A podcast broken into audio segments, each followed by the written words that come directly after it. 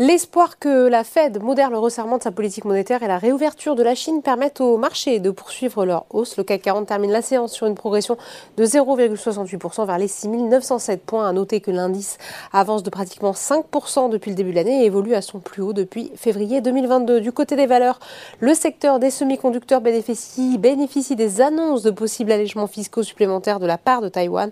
ST Micro progresse de 5,16% sur cette séance, plus forte hausse de l'indice. Les valeurs dites défensives sont également recherchées. Eurofin Scientifique avance de 4,5%, Carrefour de 4,4%. Le luxe se porte bien grâce à des relèvements de recommandations et de l'enthousiasme autour de la Chine. Le titre LVMH est à son plus haut niveau historique, 759 euros, et avance de 1,44%. À l'inverse, Renault se replie de 1,54%.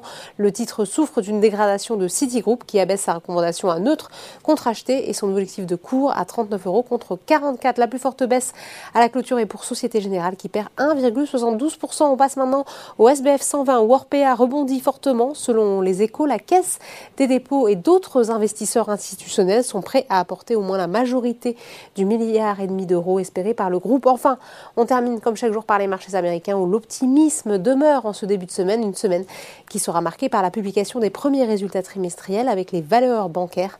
Au moment de la clôture parisienne, les trois indices de la bourse de New York évoluaient dans le vert. À noter que sur le Nasdaq, Nasdaq, Albireo Pharma bondit de 92% après l'annonce de son rachat par Ipsen. Voilà, c'est tout pour ce soir, mais n'oubliez pas, toute l'actualité économique et financière est sur Boursorama.